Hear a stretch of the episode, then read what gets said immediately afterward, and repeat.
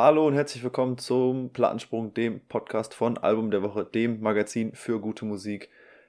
Es fühlt sich komisch an, das zu sagen und nicht von Moritz gesagt zu bekommen. Ähm, mein Name ist Kai. Moritz lässt sich entschuldigen. Dafür haben wir schöne andere Gäste mit dabei. Einmal Janni, die kennt ihr ja schon. Hallo. Und dann passend zu unserem Themenmonat Labels oder Kultlabels haben wir einen Gast am Start, den lieben Alex von Redfield Records. Moin.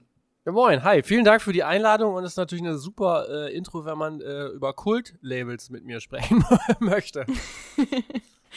Ach, das kriegen wir hin. genau, ähm, wir würden einfach starten mit unserem äh, beliebten Format, äh, dem ADW Freundebuch.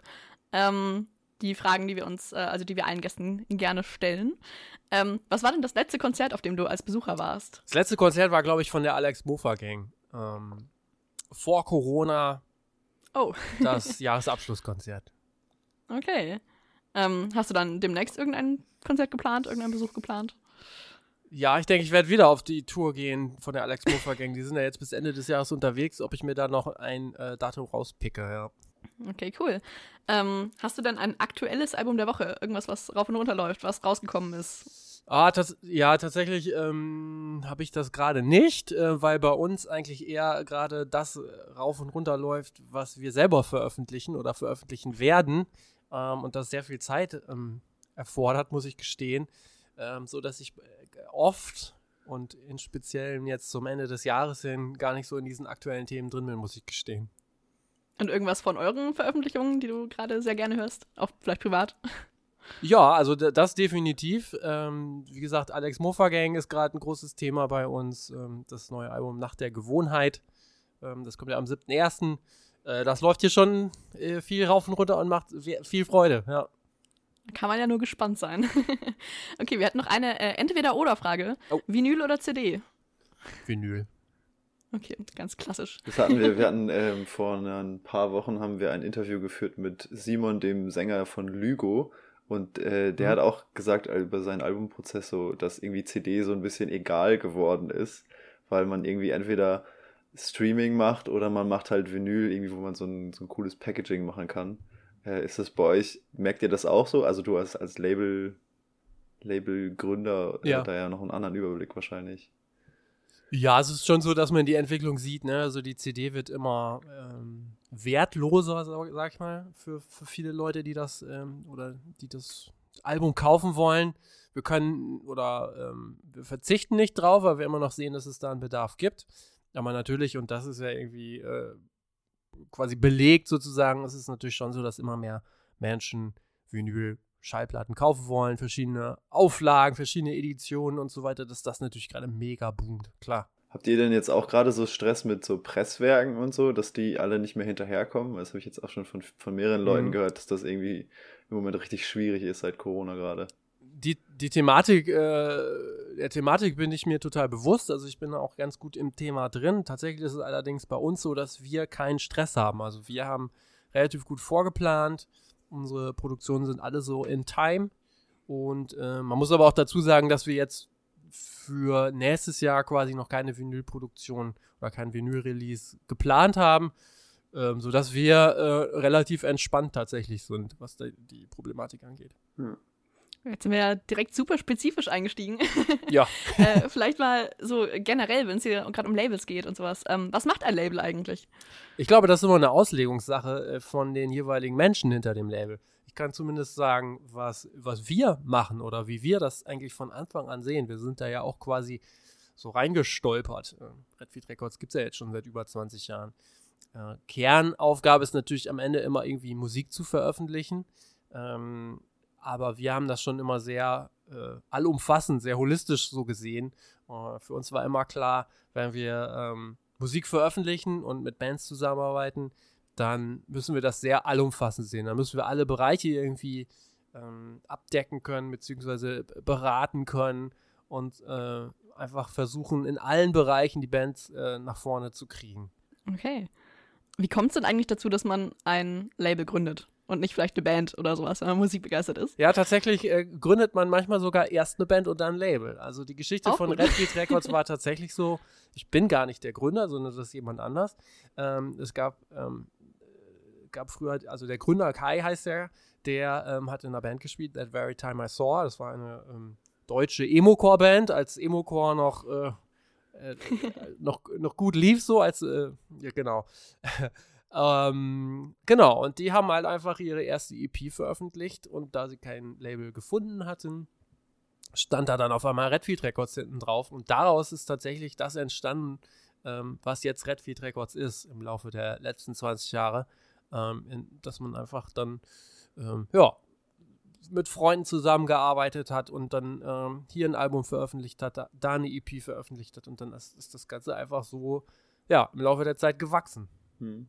Also ist das denn so ein bewusstes Projekt gewesen, dass ihr auch, oder dass Redfield dann angefangen hat, ähm, Sachen von anderen Bands zu veröffentlichen? Weil es machen ja viele Künstler durchaus, dass die irgendwie Self-Releases machen, ähm, aber dass man dann noch, also ich weiß nicht, ihr habt ja schon eine, eine Menge Bands äh, unter die Fittiche genommen dann über die Jahre. Ähm, ja. Wie, kommt, wie ist dann der Schritt von, okay, wir machen jetzt unsere eigene Sache, damit wir irgendwie über uns selbst entscheiden können, zu, okay, 20 andere Leute machen wir auch noch mit? Da war, das, war, das war eigentlich ein schneller Schnitt, Schritt gewesen. Ne? That, very, that Very Time I Saw waren damals einfach viel unterwegs. Man lernt Bands kennen. Ähm, die wissen dann auch nicht so richtig, wie sie ihre Sachen rausbringen. Wollt ihr das nicht machen? Jo, können wir machen. Ähm, man spa spannt sich so sein Netzwerk. Genau, dann bringt man die Sachen einfach raus und äh, macht einfach irgendwie immer weiter, ne? Man macht engagiert immer weiter. Und ähm, ja, wie gesagt, also so kommt man dann auch in so einen Bereich, wo man dann wirklich auch richtig Bewerbungen kriegt von Leuten, die man gar nicht kennt. Ähm, genau. Und so entwickelt sich das immer stetig fort. Hm. Wie ist das denn, wenn sich jetzt eine Band bei euch bewirbt? Machen die das einfach, also schicken die euch ein Demo-Tape? Ähm oder ein Demo, eine Demo-Datei ähm, oder irgendwie rufen die euch persönlich an oder so und wie ist dann eure Entscheidungsfindung, okay, das machen wir, das machen ja. wir nicht? Also die, die ähm, Bewerbungen sind in erster Linie per E-Mail und das ist auch gut so, aus Gründen äh, des Umweltschutzes und äh, der Nerven, stehen. ähm, nee, also ich kriege, also die Bewerbungen landen tatsächlich auch alle mal bei mir, das ist mir total wichtig, auch, dass jeder ähm, eine Rückmeldung kriegt. Ähm, es sei denn, äh, jemand hat sich halt einfach gar keine Mühe gegeben damit, aber mir ist es schon wichtig, dass so wirklich jeder Feedback kriegt und das lasse ich mir auch nicht nehmen, äh, zumindest Stand heute, das wirklich ähm, zu schaffen.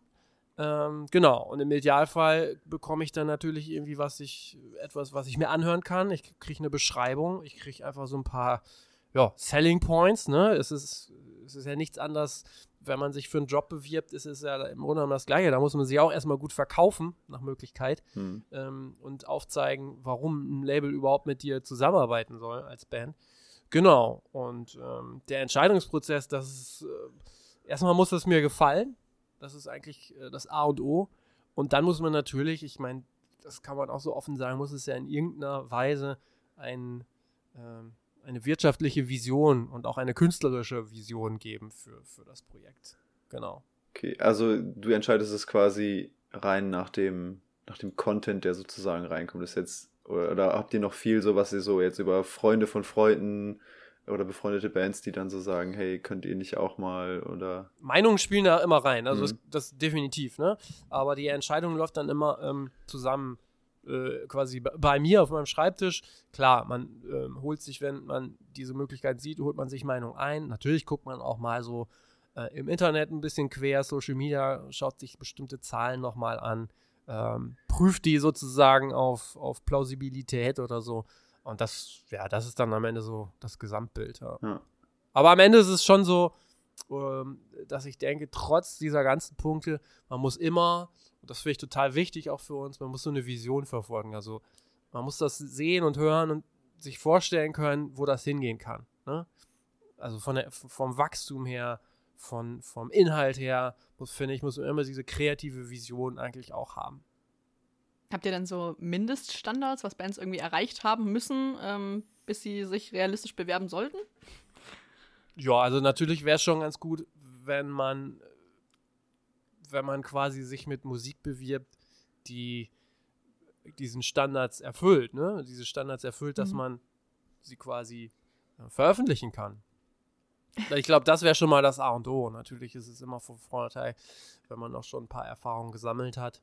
Und ja, was ich halt meinte, ne, dass es im Grunde genommen so, ja, ähm, Selling Points gibt, dass man sagen kann, naja, wir bewerben uns hier, weil äh, wir bringen das und das mit. Hast du das schon mal gehabt, äh, dass also nicht eine Band sich bei dir beworben hat, sondern dass du irgendwo jemanden gefunden hast, wo du gesagt hast, boah, die sind so geil, ich will die unbedingt auf meinem Label haben und dass du dann jemanden ähm, proaktiv sozusagen gefragt hast, hey, wollt ihr nicht bei uns äh, sein? Ja klar, also das gibt's auch. Hm. Hast du ein Beispiel ja. für eine Band da? ähm, nein. Okay. Ähm, ihr habt ja auch äh, schon, schon Bands veröffentlicht, wie auch immer gepublished, ähm, die wirklich nicht mehr klein sind. ja. Ähm, wie kommt es denn? Also, war das also jetzt zum Beispiel im Beispiel von Eskimo Callboy, ja. da, die, sind nicht, die sind aktiv nicht mehr bei euch, gell? Genau, ja. Okay. Ähm, sind die, äh, wie, sind, wie sind die zu euch gekommen? Also gab es die vor, also waren die vorher schon, äh, ich glaube, ich habe ich hab nur gefunden, dass sie das zweite Album über euch gepublished haben. Das erste weiß ich nicht. Die haben alles über uns gemacht. Also ah, okay. äh, das erste ja, war ja eine EP. Ähm, mhm. die, ähm, das haben sie quasi schon selber in einem, ja, wie soll ich sagen, kleinen Ausmaß so selbst veröffentlicht und wir haben es dann eigentlich nochmal richtig angefasst und das erste Album äh, kam dann quasi regulär über uns. Ja. Okay. Genau. Tatsächlich ist das schon so lange her, dass ich es gar nicht mehr so genau weiß, aber auch da waren sicherlich auch sehr viele proaktive Schritte unsererseits ähm, wurden getan.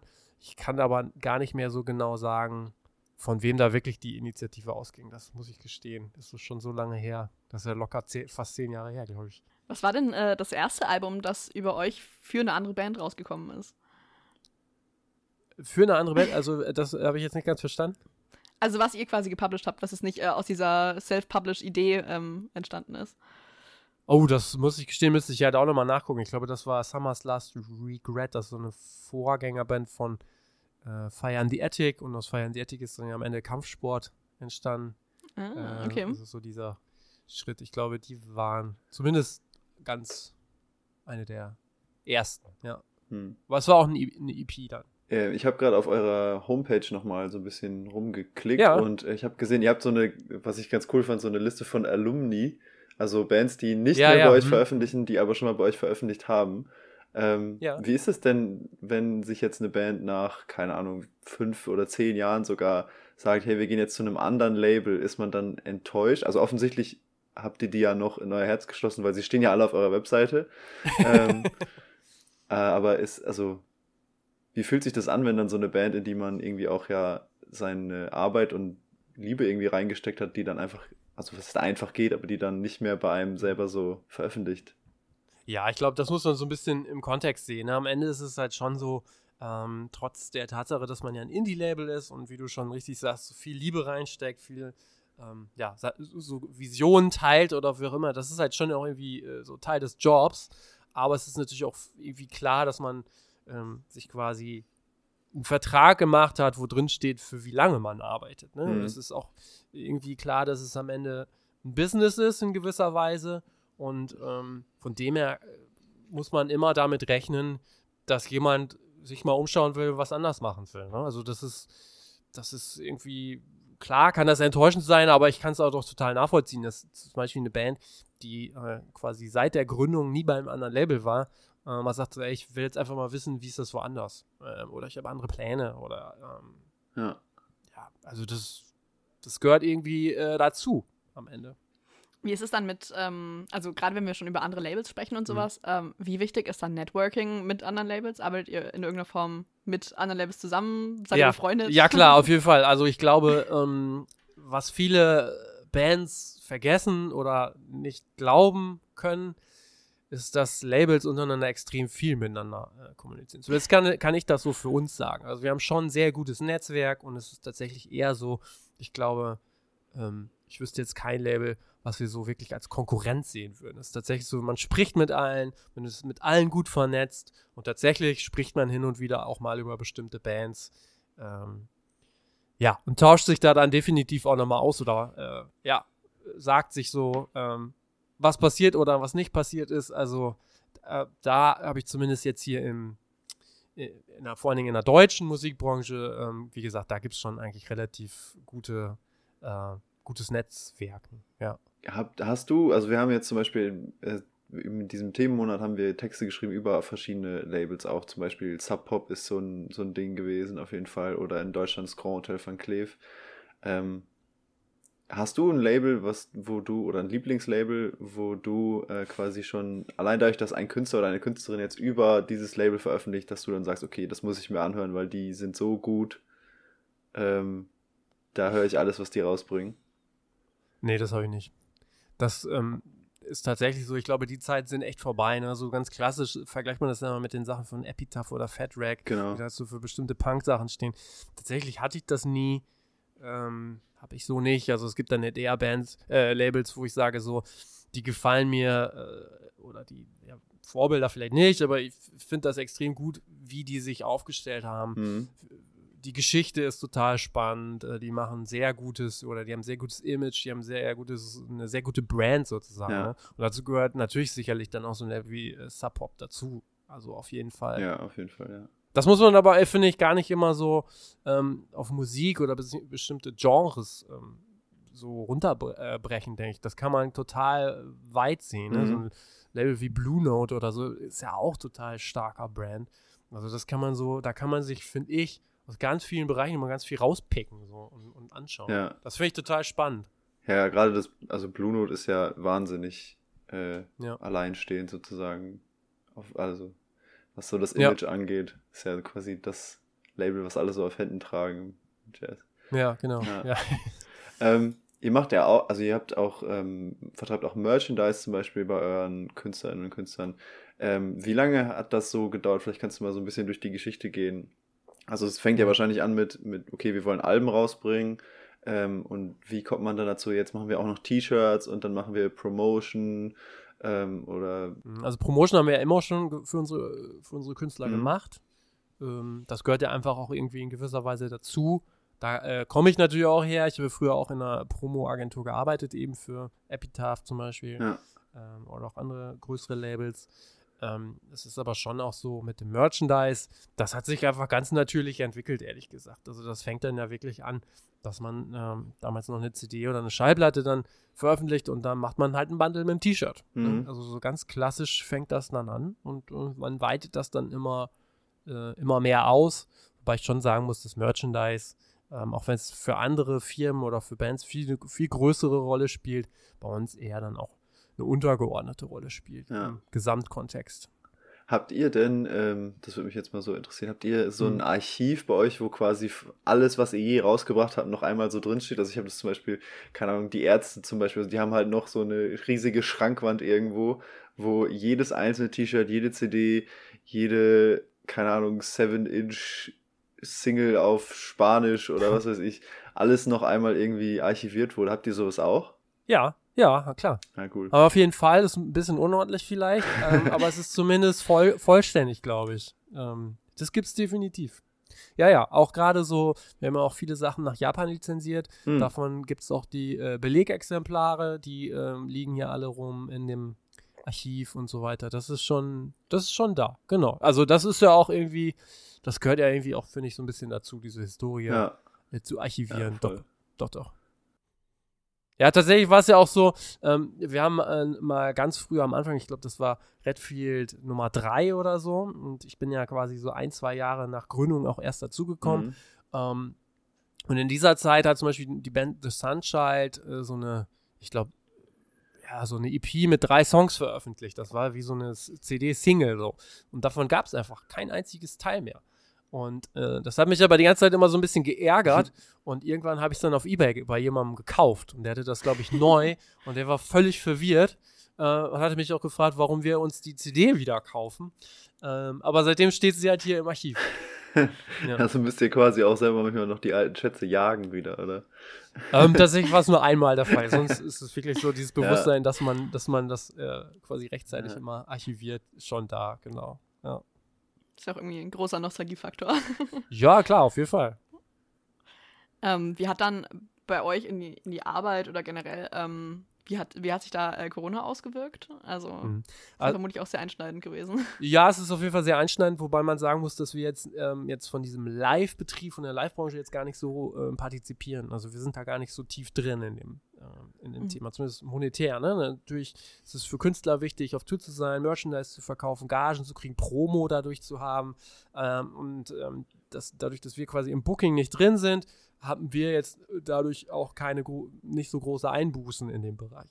Was wir am Anfang gesehen haben im letzten Jahr ist, ähm, ähm, dass das Streaming zurückging. Ähm, das war so ein bisschen mhm. entgegen meiner Annahme. Ich hatte eigentlich gedacht, dass die Leute mehr streamen, weil sie mehr Zeit haben. Mhm. Tatsächlich haben sie ja auch mehr gestreamt, aber haben mehr Video äh, gestreamt, war ja dann die Erkenntnis. Aber tatsächlich gingen halt so ähm, die Zahlen, die digitalen Zahlen gingen so 20, 30 Prozent runter Ach, für äh, einige Monate. Das muss man schon ganz klar festhalten. Aber danach gingen sie wieder so auf normalen Niveau zurück.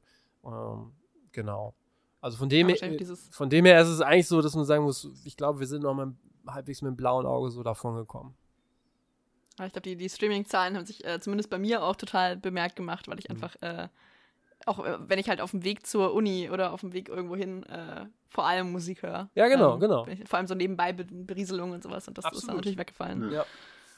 Wobei ich das dann aber auch sagen muss, im Vergleich dazu ist zum Beispiel ähm, der Redfeed Podcast, den wir ja auch machen, der ähm, hat zugelegt in der Zeit. ja, gut. Also, das kann ich mir auf jeden Fall vorstellen. Also ich höre Podcasts immer viel, wenn ich irgendwie zu Hause irgendwie rumrummel oder ah, irgendwie okay, Abwasch ja. mache, solche Sachen. Da, da höre ich dann meistens eher Podcasts als Musik. Und Musik, wie Janni schon sagt, immer so im Zug auf dem Weg irgendwo hin. Und weil wenn ich zu ja. Hause bin und Musik höre, dann höre ich meistens echt. Dreh ich durch! Dann, nee, dann höre genau so. höre ich meistens irgendwie eine Platte oder so mal. Also. Ja, ja. Hm. Ja. Ja, kurios. ja, also wie der Spotify Wrapped-Rückblick aussieht, äh, bin ich auch gespannt, wie sich ah, das ja, okay. okay ja. ja. Der ist ja noch nicht draußen für 2021. ja. Ich weiß nicht, wir können ja einfach mal so zu dem nächsten, weiß ich nicht, Themenblock ja, übergehen, äh, worüber wir auch äh, gerne quatschen wollten. Ähm, ich so die Zukunft der, der Branche, der Labels und sowas. Also von wegen, ähm, gerade auch wenn immer mehr Bands äh, Zeug selber veröffentlichen oder auch dieses, dieser Schritt mit, ich kann mein Zeug ausschließlich veröffentlichen, wenn ich ein Label habe, was ja irgendwie so ein bisschen die, die Historie ist, ähm, der wird ja quasi übersprungen durch das ganze Digitale. Ähm, Gibt es da irgendwie, also macht das, macht das euch Sorgen? Oder gibt es dann irgendwie Ausweichmöglichkeiten, die dann irgendwie schon am Horizont sind? Das ist auf jeden Fall eine gute Frage und das sind natürlich Themen, mit denen wir uns eigentlich auch aktuell beschäftigen. Wobei, also jetzt, wie gesagt, uns gibt es seit 20 Jahren und es gibt immer Themen, die einen beschäftigen. Es gibt immer The Zukunftsthemen, die einen beschäftigen, wo man sich fragt, oh, was machen wir denn damit, was machen wir denn damit, wo geht die Reise hin? Ähm, ich bin eigentlich nicht bange der Zukunft, weil ich glaube, wir schauen schon sehr optimistisch äh, hinein. Aber was du halt sagst, ist natürlich völlig klar. Äh, Künstler, Künstlerinnen brauchen in dem Sinne kein Label, um einfach ihre Musik verfügbar zu machen. Das ist ja völlig klar. Ähm, dafür äh, gibt es halt mittlerweile diverse Anbieter. Die Tatsache, dass physische Produkte immer weniger Relevanz haben äh, und es vor allen Dingen ums Digitale geht, erleichtert das natürlich komplett. Aber das ist genauso wie ähm, die Tatsache, dass, dass, äh, dass man seine Musik ja letztendlich auch selber aufnehmen kann und man kein Studio braucht. Ne? Trotzdem sind die Studios nicht ausgestorben. So. Ähm, was ich halt glaube, ist, egal wie man es jetzt nennt, ob es jetzt Label ist ähm, oder einfach eine andere Bezeichnung hat, was nie verkehrt ist, ist quasi Partner an der Hand zu haben oder ein zusätzliches Teammitglied oder Teammitglieder, die einem dabei helfen, äh, Konzepte zu entwickeln, zu gucken, wie, ähm, wie promote ich meine Sachen, was mache ich für ein Marketing und einfach so ein, so ein Masterplan mitentwickelt und mitträgt und am Ende ja auch einfach so ein bisschen Arbeit mit erledigt in gewisser Weise. Und ich glaube, äh, mit der Einstellung ähm, kommt man auf jeden Fall noch sehr viele Jahre weiter. Aber hat sich das dann auch schon in der, in der bisherigen Arbeit irgendwie schon merklich gewandelt? Also von wegen ähm, vielleicht auch gerade der Vertrieb und das, mhm. ähm, also dass es irgendwie auch ein bisschen mehr geworden ist und über die Zeit halt einfach sich äh, nicht nur durch die Label, durchs Label-Alter geändert hat, sondern eben auch durch die Entwicklung auf dem Musikmarkt. Ja, tatsächlich ist es so, dass äh, die Vertriebsthematik natürlich sich dramatisch eigentlich äh, verändert gerade. Ne? Also da hat, ist mhm. Corona, Corona natürlich totaler Boost irgendwie gewesen. Also wir haben zum Beispiel seit, ähm, seit Anfang des Jahres haben wir keinen physischen Vertrieb mehr. Das bedeutet im Grunde genommen, dass wir unseren Vertrieb selber machen. In erster Linie mhm. natürlich ähm, über unseren Shop, also B2C, äh, Quatsch, D2C, Direct to Customer, äh, was für uns eigentlich ein unglaublicher Hebel ist, weil wir definitiv daran glauben, dass das mit ähm, die Zukunft ist für äh, den physischen Tonträgermarkt. Also, dass immer weniger Leute in den Mediamarkt gehen oder in, äh, in Müller oder wo auch immer man dann früher äh, CDs oder, oder Vinyl gekauft hat, sondern dass das alles natürlich im Netz stattfindet und dass es total Sinn macht, das zu zentrieren auf eine Stelle.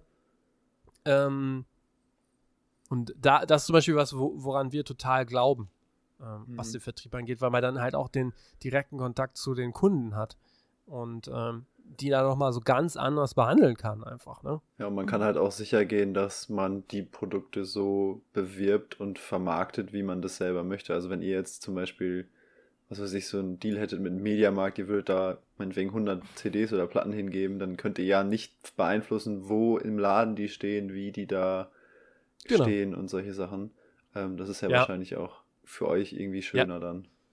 Man muss tatsächlich aber auch offen gestehen, dass quasi dieser äh, Vertriebs, die Vertriebsbranche im Musikbereich ist eigentlich so in meinen Augen ein bisschen dem Aussterben äh, äh, oder vom Aussterben bedroht in gewisser Weise, weil sich da Mechanismen durchgesetzt haben. Die Händler drücken so viele, so viele Maßnahmen quasi durch, die an den Vertrieb weitergegeben werden, die der Vertrieb ans Label weitergibt, ähm, dass es eigentlich ab irgendeinem Punkt überhaupt keinen Sinn mehr macht, überhaupt irgendwas zu verkaufen. Hm. Ähm, die Händler haben so viel Rechte bekommen, was ja wahrscheinlich auch okay ist, aber was am Ende halt dann auch einfach nicht mehr wirtschaftlich ist, wenn du jederzeit alles retournieren kannst, in welchem Zustand auch immer, so ein bisschen überspitzt dargestellt. Ja. Ähm, und ja, wie gesagt, da gibt es dann halt auch irgendwie für mich am Ende keinen Grund mehr zu sagen, ähm, Kunden geht bitte in den, in den Mediamarkt und kauft da das Album, sondern es ist akzeptiert mittlerweile, dass du halt in, in, solchen Online-Shops wie unserem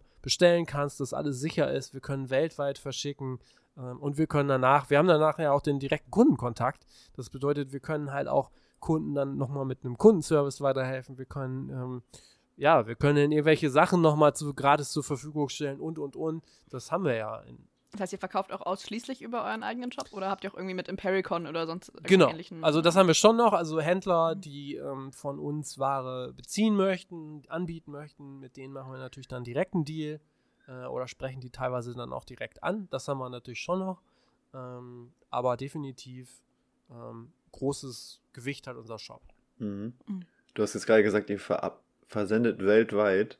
Was war denn das Kurioseste, wo mal eine Bestellung herkam? Also wo du eine Bestellung bekommen hast und dachtest, okay, uns hört also auch jemand in Bangladesch oder in, äh, keine Ahnung, Argentinien oder so. Boah, das ist eine gute Frage. Das äh, kann ich gar nicht beantworten. Also äh, tatsächlich so richtig Ungewöhnliches ist mir jetzt nicht bekannt. Also ich check natürlich auch nicht jede Bestellung. Mhm.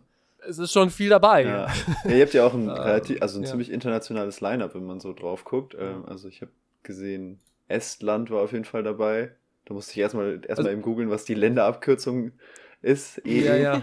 Äh, aber auch so Israel und äh, Kanada und so. Also Ja, das ist eigentlich viel spannender. Also si- sich mal anzugucken, wo kommen Bands her ja, und ähm, vor allen Dingen, welche Bands bewerben sich so bei, bei uns. Wir ähm, haben ja auch mit Redfield digitalen Sublabel, haben da vor einigen Jahren ähm, so eine Compilation veröffentlicht. Das waren dann am Ende zwei Reihen, glaube ich, wo wir eigentlich bewusst ge gesagt haben, wir versuchen jetzt mal in diesem Kontext ähm, so Chormusik, versuchen wir mal ähm, eine Zusammenstellung zu machen, dass wir Bands featuren, die aus Ländern kommen, die nicht bekannt sind dafür, dass sie diese Chormusik machen. ja.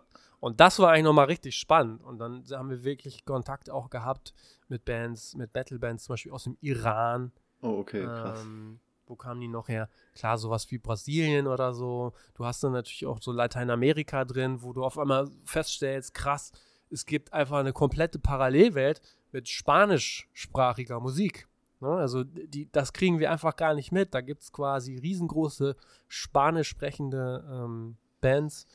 Was auch nochmal ganz interessant war, auch gerade im asiatischen Bereich, Indonesien, Malaysia, Hongkong, wo es zum Teil richtig gute Bands äh, gibt oder gab, die wir da so quasi entdeckt haben. Da sind wir tatsächlich auch sehr ähm, in die Recherchen gegangen, um die dann zu suchen und dann sowas zusammenzustellen. Und das war halt zum Beispiel mega spannend zu sehen. Und das ist dann halt auch immer wieder cool zu sehen, aus welchen Ländern man dann äh, Be Bewerbung kriegt. So als Kenia zum Beispiel und all sowas. Ne? Also wie gesagt, so Länder, wo man sagt so, wow, hätte ich nie gedacht, dass es irgendwie auch nur eine Metalcore-Band gibt. Mhm. Und das fand ich dann spannend. Ähm, und gleichzeitig mussten die natürlich auch so ein bisschen einen gewissen Standard und Qualität halten. Ne? Mhm.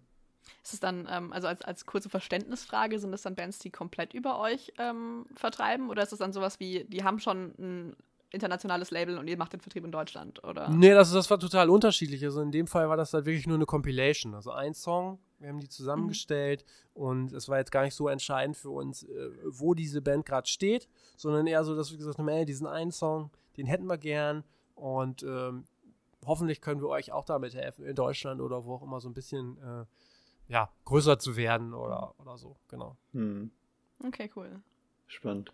Ja, das war ein total spannendes Projekt, also muss ich wirklich sagen. Da waren wirklich Klingt auch so. abgefahrene Sachen dabei, ja. Ja, ja, wir hatten vor einigen Monaten auch mal einen anderen Themenmonat, wo wir so äh, Subkultur, also Musiksubkulturen in unterschiedlichen Ländern irgendwie angeguckt haben. Und da war auf jeden Fall, kann ich mich erinnern, auch, äh, wir hatten ein Interview mit einer, oh, Interview? Auf jeden Fall ein Artikel über eine Band auch aus Saudi-Arabien, glaube ich. Ja. Hm. Eine Metalband. Äh, oder auch so eine zwei deutsche DokumentarfilmerInnen, die nach äh, Indonesien, glaube ich, oder nach Südostasien auf jeden Fall gefahren sind und da auch so diese ganze Punk-Subkultur sich angeguckt haben. Ähm, ja.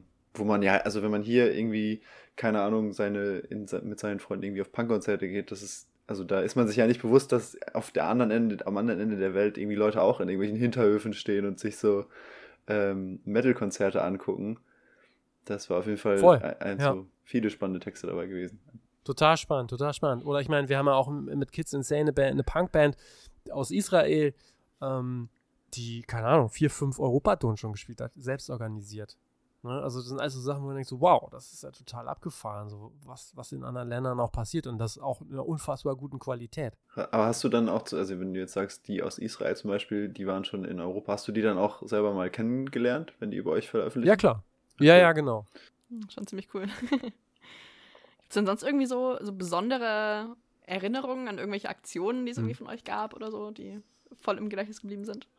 Ja, gibt es bestimmt. Also, was länger zurückliegt und was damals für uns auch nochmal eine relativ große Nummer war, war, ähm, das klingt jetzt in einer, heutzutage vielleicht ein bisschen strange, und auch ein bisschen altmodisch, aber es war tatsächlich so, wir haben ja von Fire and the Attic damals ein Album ähm, veröffentlicht, äh, gratis in der Visions, in einem, im Musikmagazin. Ne? Das war mhm. zu dem Zeitpunkt, da war sowas wie Napster noch groß, da ging es viel so um dieses File-Sharing mhm. und da war eigentlich so meine Idee, dass ich gesagt habe, naja, jetzt mal ganz ehrlich, so wenn wir jetzt ähm, wenn wir jetzt ein Album veröffentlichen, wo wir genau wissen, so, ähm, das wird eh komplett ähm, äh, gratis überall rumgereicht, so. Da gab es noch kein Streaming dann lass uns das so einfach verschenken. Und ähm, da sind wir halt damals mit der Visions äh, so einen ganz neuen Schritt gegangen und haben gesagt, ey, wir legen das jetzt der Visions bei. Und jeder, der die Visions kauft, bekommt dieses Album einfach auf CD, damals noch. Und ähm, das war dann eine Auflage von knapp, äh, ich glaube, 80, 90.000, die gemacht wurde. Und ähm, das war damals halt auch einfach ein große, großer Schritt für uns, für die Band. Das Musikmagazin, für das war, das war für, auch ein völlig neuer Schritt für, für die Visions. Und ähm, das ging nochmal richtig durch die Medien damals. Also das weiß ich auch noch. Das war wirklich auch eine Nummer, das kannte halt so keiner. Mhm. Und, äh, das dann als, als Verkauf für Charts und so auch? Nee, das, das ging dann alles nicht, weil das unter bestimmten, äh, das war ja im Grunde eine Gratisbeilage, so ganz offiziell. Äh, genau, was wir aber parallel gemacht haben, wir haben das Produkt schon auch veröffentlicht, aber versucht es sehr hochwertig zu gestalten als Schallplatte und CD und so. Ähm, genau. Und das ging dann eigentlich auch ganz gut auf. Ja, ja, das machen ja auch viele mittlerweile, dass die dann so äh, ja. eigentlich nur noch eine krasse exklusive Vinyl-Edition irgendwie mit ja. farblichem Vinyl und so rausbringen, weil das einfach dann ja. das haptische Moment irgendwie ähm, zurückbringt. Aber wenn du machst es ja jetzt schon seit 20 Jahren, das heißt, du bist ja auch komplett durch dieses ganze Napster-Ding durchgegangen mit dem Label. Ja. Ähm, war dann Streaming sozusagen für euch auch so ein bisschen ein Segen, dass dieses ganze Digitalisierte auf einmal mehr oder weniger ein bisschen so monetarisierbar und auch kontrollierter wurde? Weil Napster war ja wirklich Piraterie überall. YouTube-Converter ja. und so. Ja, klar, also das auf jeden Fall, aber ich war nie so richtig, ich fand es halt alles nicht äh, besonders dramatisch oder nicht schlimm, ne? Mhm. Das muss ich schon gestehen, weil ähm, am Ende ist es so mit dem Streaming, das bietet ja einfach auch unglaubliche Chancen und man muss auch mal die Kirche im Dorf lassen. Also ich selber nutze das ja auch sehr gerne. Ja, voll, also ich will auch überhaupt nicht irgendwie gerade ja. äh, das verteufeln, nur so, ich finde es nur spannend. Ja. Die, die Entwicklung. Ja, ja, klar, auf jeden Fall. Ne? Also, also erstmal, wie gesagt, ich sehe das ja auch immer auf Konsumentenseite selber. Ist es total komfortabel, ne? Ja. Und ähm, ich brauche keine, ich bräuchte keine große Plattensammlung mehr, wenn ich mal umziehe oder irgendwie muss mir die Wohnung vollstellen mit Kram, so jetzt mal so ganz nüchtern betrachtet. Ne? Und gleichzeitig ist es halt so, ähm, es bieten sich unglaubliche Chancen gleichzeitig, ähm, neue Musik zu entdecken, für Künstlerinnen und Künstler quasi neu entdeckt zu werden, Musik zu veröffentlichen. Und für uns ist es im Grunde genommen so, man kann immer darüber streiten, äh, ob es zu, zu wenig Geld ist und so, was man kriegt. Aber im Grunde eine CD kann ich halt einmal verkaufen. So, und dann kann sich quasi derjenige, der die gekauft hat, kann sich die natürlich so viel anhören, wie er will, aber ich kriege nur einmal das Geld. Und ähm, beim Streaming ist es zum Beispiel so, jedes Mal, wenn der Song gespielt wird, kriege ich halt ein bisschen Geld. So. Ähm, und zum Teil dann ja auch von den Leuten, die sich niemals eine CD vielleicht gekauft hätten. Ähm, vereinfacht alles gesagt, aber im Grunde genommen ist es bei uns so, das, die, zum Beispiel das Streaming, das ist das Digitale, das habe ich nie schlecht gesehen. Und man muss es aber auch ganz klar benennen, so, man kann halt den Fortschritt ja auch nicht aufhalten. Ne? Also, es bringt auch einfach nicht, sowas zu verteufeln, weil es, es ist einfach, ähm, ist total convenient. Also, es ist, ne, wie gesagt, aus Konsumentensicht ist es Knaller, Knaller Erfindung. Und ähm, da muss man halt lieber gucken, wie man sich am besten damit arrangiert. Ähm, und was ich halt meinte, in die Zukunft schauen, den Schritt mitgehen, vielleicht sogar einen Schritt vor, vorzugehen, ähm, viel wichtiger. Ja, also das würde ich so auf jeden Fall so unterschreiben. Ähm, hat sich, also hat sich denn was ein bisschen verändert dadurch, irgendwie in der Art und Weise, wie Bands auch, also was Bands für Ansprüche an euch stellen, wenn die zu euch kommen? Also man merkt natürlich schon, dass sich im Laufe der Jahre immer wieder so Dinge verschieben, also definitiv, ne? Ähm, also bei den Ansprüchen vielleicht nicht so, aber zumindest bei den Zielen, ne? Also dass man jetzt darüber diskutiert, kommen wir in irgendwelche Playlisten. Das ist jetzt gerade so ein ganz heißes Thema mhm. im, im, Moment. Ne? Also man ähm, ist dann natürlich auch so ein bisschen gefangen in diesen Algorithmen, Playlisten und so weiter. Das ist natürlich eine große Schwierigkeit. Im Grunde genommen ist es ja so, wenn man in einer Playlist drin ist, kriegt man ja mehr oder weniger, ähm, ja, also die Spotify und Co. machen ja im Grunde genommen, schenken sie dir ja Geld, wenn du so willst. Ne? Also die schenken dir einfach Reichweite und dadurch so ein bisschen Geld. So. Das ist quasi deren Art von äh, Werbung, in gewisser Weise, würde ich, würd ich sagen. So. Ähm, da ähm, wird viel drauf gesetzt. Früher gab es sicherlich nochmal andere äh, Herausforderungen. Da waren es tatsächlich Bands, die angerufen haben, wenn ähm, zum Release-Tag tatsächlich im Mediamarkt die Platte nicht stand, ne? unter dem jeweiligen Buchstaben ja. oder so. Ne? Das haben wir schon lange nicht mehr. Ähm, oder wenn dann bei Amazon irgendwelche, irgendwelche Daten falsch waren oder Preise zu teuer. Das verschiebt sich alles. Das, has, das hat man dann alles im Moment ja. nicht mehr so. Was eigentlich sich nie geändert hat, und das finde ich auch ganz spannend, ist, dass die Bands eigentlich immer gesagt haben, naja, was denn mit Touren, so, was denn mit Konzerten? Also, das hat sich nie geändert. Bands wollten eigentlich immer auf Tour gehen, Shows spielen. Na, und das ist, äh, das ist nach wie vor auch immer so mit einer der, dieser Schlüssel. Es ist sehr anstrengend, es ist sehr äh, zeit- und äh, geldraubend im Prinzip, aber dieses Touren ist natürlich auch mit das, woraus Musikerinnen und Musiker so ihre Energie auch mitziehen. Ne? Das heißt, ähm, du hattest vorhin gesagt, ihr bookt nicht selber, gell? Nee. Das heißt, ähm, habt ihr dann, dann irgendwie äh, schon genaue Kontakte, an die ihr eure Bands dann jeweils verweist? Ja, genau. Oder? Also wir machen das ja mittlerweile so lange, dass wir, glaube ich, schon so alle Booking-Agenturen so mehr oder weniger kennen. ähm, dass, dass man so ein Netzwerk hat, dass man das natürlich dann auch gewissen Leuten vorstellen kann, wo man glaubt, das passt gut. Äh, und dann versuchen wir die natürlich eigentlich so und so passend auch unterzubringen. Also das funktioniert meistens auch immer ganz gut. Mhm. Aber stand das irgendwann mal so zur Debatte, dass ihr auch selber bucken wolltet? Oder habt ihr gesagt, da halten wir uns raus erstmal von Anfang an? Also es war, also man sieht natürlich, dass es sinnvoll sein könnte, aber tatsächlich sind wir dann nie diesen Schritt auch nur ansatzweise gegangen, weil es immer völlig klar war, dass man dazu die richtigen äh, Positionen vergeben muss. Ne? Da braucht man passende Mitarbeiterinnen und Mitarbeiter. Mhm. Und es war irgendwie auch völlig klar, dass das eine Herausforderung ist, der wir uns eigentlich nicht stellen wollen, weil, ja, wie gesagt, es gibt genug Booking-Agenturen, die alle einen super Job leisten am Ende. Ähm, warum sollen wir uns das dann noch ans Bein binden? Ja. ja. Also ich sage nie, nie, ne? Aber äh, auch Stand jetzt so gibt es da keinerlei Bestrebungen. Ja, ja, ich glaube auch, dass die letzten anderthalb Jahre waren auch gerade für Booking-Agenturen auf jeden Fall, äh, hatten die ordentlich zu knappen, glaube ich. Mit Sicherheit, ja, ja klar. ja, Fall. da ist das vielleicht beim Label ein bisschen weniger so gewesen. Okay, ja, cool. Ähm, ich weiß nicht, Kai, hast du noch ein, ein Thema oder wollen wir mal zum Name-Drop übergehen? ähm, ich gucke auch gerade. Ich glaube, wir können zum Name-Drop übergehen, würde ich sagen. Okay.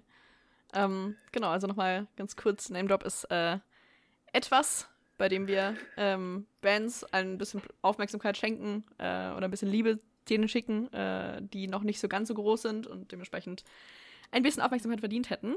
Ähm, genau. Weiß nicht, Kai, möchtest du anfangen? Oha, ähm, ja. Äh, ich kann gerne anfangen. Ähm, ich habe eine Band mitgebracht. Ich musste wieder mal durch irgendwie meine Streaming-Dienste gucken und schauen, was ich so gehört habe in letzter Zeit, was irgendwie hängen geblieben ist. Und ich habe eine Band gefunden aus Holland mit dem ähm, SEO-untauglichsten Namen aller Zeiten, nämlich Neptunian Maximalism. Ähm, ja, ja, die haben sich nicht so viel Gedanken gemacht, wie sie das optimieren, auf jeden Fall. Äh, aber die machen super, super coole Musik. Ähm, und zwar so ganz, ja, so ein bisschen tribal-mäßige, psychedelisch angehauchte Rock- oder Metal-Musik. Ich kann das gar nicht so genau. Ist auf jeden Fall so großteils instrumental, lange Songs, irgendwie schwurbelige Gitarren, ähm, viel Effekte und äh, sperrige Songtitel vor allem ist das, was rausstricht. Aber es macht, macht mir persönlich sehr viel Spaß, die zu hören.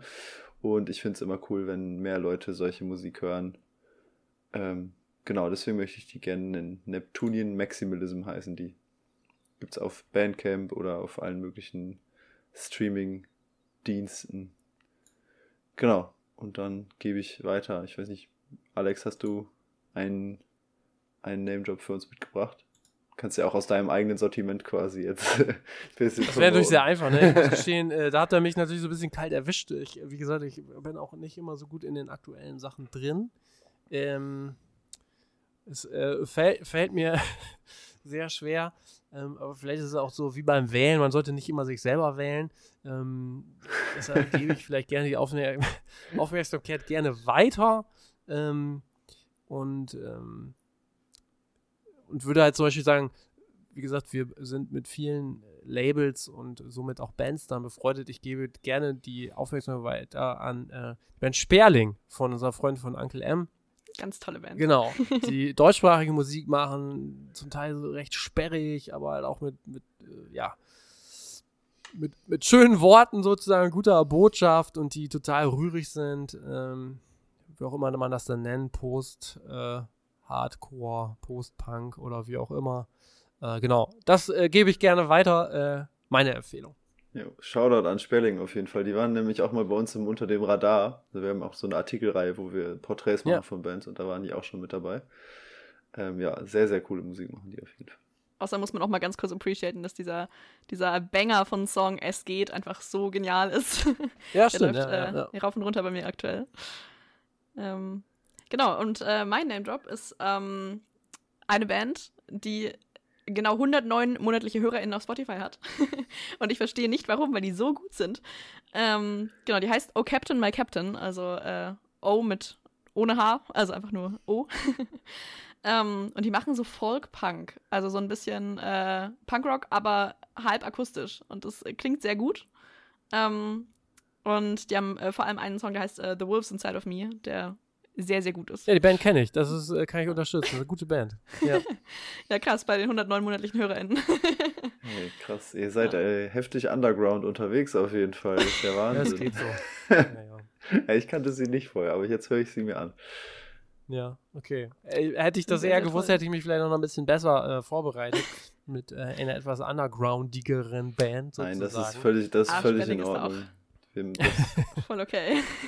Wir überfallen uns selber auch jede, ähm. jedes Mal wieder bei jeder ja. Aufnahme mit diesem Ding. So, ach, müssen wir ja, irgendwas ja, raussuchen. Vor allem ist das Problem mittlerweile, ist die Liste an bisherigen Name-Drops halt auch schon relativ lang. Und, ach so, äh, ja, da stimmt. Dann nicht, nicht zu doffeln ist halt dann auch irgendwie ein bisschen schwierig. ja, es wird quasi immer schwieriger. Aber naja. Das stimmt, irgendwann haben wir Dafür hat man ja das Internet. So ist es, so ist es. Ja, und dann und den, den, Algorithmus dann, ne? Was ja. Halt sagt, also der, der, lässt einen viel, vieles entdecken. Das auch. stimmt und ich finde auch, ähm, bei diesen Musikstreaming-Anbietern sind die auch erstaunlich gut irgendwie da drin, auch kleinere Acts mal so nach oben zu spülen und einem so ja. vors, vor die Nase zu halten. Ähm, das, weil man sich so, keine Ahnung, diese ganzen Videostreaming-Anbieter an, da kommt immer gefühlt nur der gleiche Kram, aber irgendwie haben die Musikleute da die besseren Algorithmen auf jeden Fall. Habe ich das Gefühl. Das ja, das stimmt. Das stimmt. Aber da, da, spielt ja dann auch viel diese Analyse auch mit rein, ne? Ja, klar. Also, da, ja. Dass Songs sehr genau analysiert werden und dass man dann natürlich auch vergleichen kann, die Stimmung, die Energie. Voll. Da gibt es ja auch ganz andere Metriken dann. Und so ein, dann kommt noch dazu, dass Leute ja in so einen Song wahrscheinlich irgendwie in einer Woche 20 Mal hören, wenn sie ihn gerade richtig geil finden. Und dann kann, ja. da kann man ja noch viel guckst ja nicht den Film, den du cool findest, direkt sechsmal am Tag. Ähm, ja, genau, genau, das kommt natürlich dazu. Vielleicht auch ein bisschen ja, präziser ja, ja. oder einfacher zu machen. Ja. Ja. Das stimmt. Ja, ähm, Alex, vielen, vielen Dank für die Einblicke und für das Gespräch. Es war sehr spannend, ähm, mit dir darüber ein bisschen zu quatschen. Ich hatte vorher überhaupt irgendwie kein, keine Ahnung, wie so Labelarbeit funktioniert. Ähm, von daher cool, dass du dir die Zeit genommen hast. Genau. Sehr gerne, sehr und gerne. Schaut auch, äh, Shoutout auch nochmal an euren Podcast. Äh, Redfield Podcast heißt er einfach gerne. Ja, genau. Ja. Ja. Mit wem machst du den zusammen? Ja, danke, danke. Ja. mache ich das, also ich bin ja alleine quasi ah, okay. der, der Gastgeber sozusagen. Natürlich steht da so ein kleines Team hinter. Ähm, aber quasi der, der Host, wie man so schön sagt, das, das bin ich. Mm, genau. okay. Und da steuern wir ja jetzt auf Folge 100 zu, die oh, wow. so im Januar kommen. Genau. Und da geht es, also für alle, die sich interessieren, da geht es halt schon, das ist ein Musikbranchen-Podcast ähm, aber ähm, wir versuchen auch immer wieder quasi Karrieren der, der Leute zu betrachten, auch tatsächlich auch zu gucken, ein bisschen in die Zukunft zu schauen, was sind Themen, die wir uns bewegen. Und hier und da gibt es natürlich auch so die eine oder andere Anekdote. Sehr cool. Ist es dann, war das dann ein Corona-Projekt? Äh? Nee, das war kein Corona-Projekt. Tatsächlich okay. ist das vor Corona. Okay, ich wollte gerade sagen, 100 Folgen nur in ja. Corona wäre aber auch richtig sportlich gewesen. Ja. Ja, gibt es schon jetzt seit zwei Jahren. Tatsächlich kam mir Corona so ein bisschen in, in die Quere, mm, tatsächlich. Ja. Ähm, der startete im September 2019. Ja. Ja. Genau. Ja, dann hört er auf jeden Fall rein. Unbedingt, unbedingt. genau. Und äh, vielen, vielen Dank, dass du da warst. Sehr gerne, sehr, sehr gerne.